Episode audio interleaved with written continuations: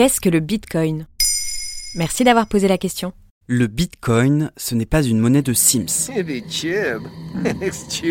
Ce n'est pas non plus une insulte du sud de la France. Hein Non. Le Bitcoin est une monnaie virtuelle ou crypto-monnaie, soit une forme d'argent virtuel qui permet d'acheter des biens et services réels. De nombreuses crypto-monnaies existent, mais le Bitcoin est la première à apparaître en 2009 et c'est de loin la plus utilisée. Mais dites-toi bien qu'en matière de monnaie, les États ont tous les droits et les particuliers aucun. Habituellement, une monnaie est liée à un État et gérée par une banque centrale. Le Bitcoin, lui, est indépendant des États. Il naît après la crise financière de 2008 et ambitionne de renverser les institutions monétaires classiques. Pour réguler son utilisation, ses inventeurs ont fait appel à une technologie, la blockchain, dont nous vous avons déjà parlé dans un précédent épisode. La blockchain enregistre toutes les transactions effectuées et rend impossible la falsification des bitcoins. La blockchain est publique. Tout le monde peut avoir accès aux échanges depuis le début du bitcoin, bien que l'identité des personnes qui effectuent des transactions reste secrète. On parle donc d'un réseau transparent et anonyme.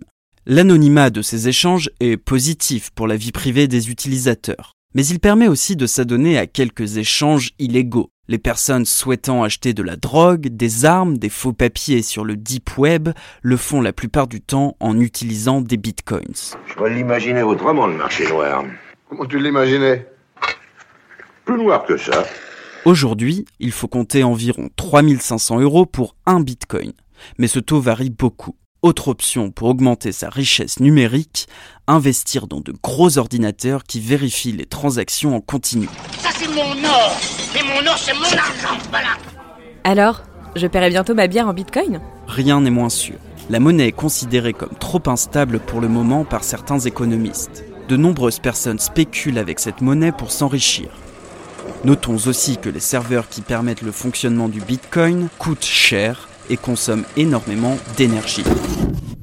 D'autres experts pensent que le Bitcoin est une devise plus sécurisée et plus efficace que les autres. En évitant les frais bancaires et en facilitant les échanges internationaux, elle pourrait s'imposer à l'avenir. En réaction, certains États comme l'Angleterre, la Turquie ou l'Iran annoncent vouloir créer leur propre crypto-monnaie. Je sais pas demander, merde Passe. Voilà ce qu'est le Bitcoin. Maintenant, vous savez. En moins de 3 minutes, nous répondons à votre question. Que voulez-vous savoir? Posez vos questions en commentaire sur toutes les plateformes audio.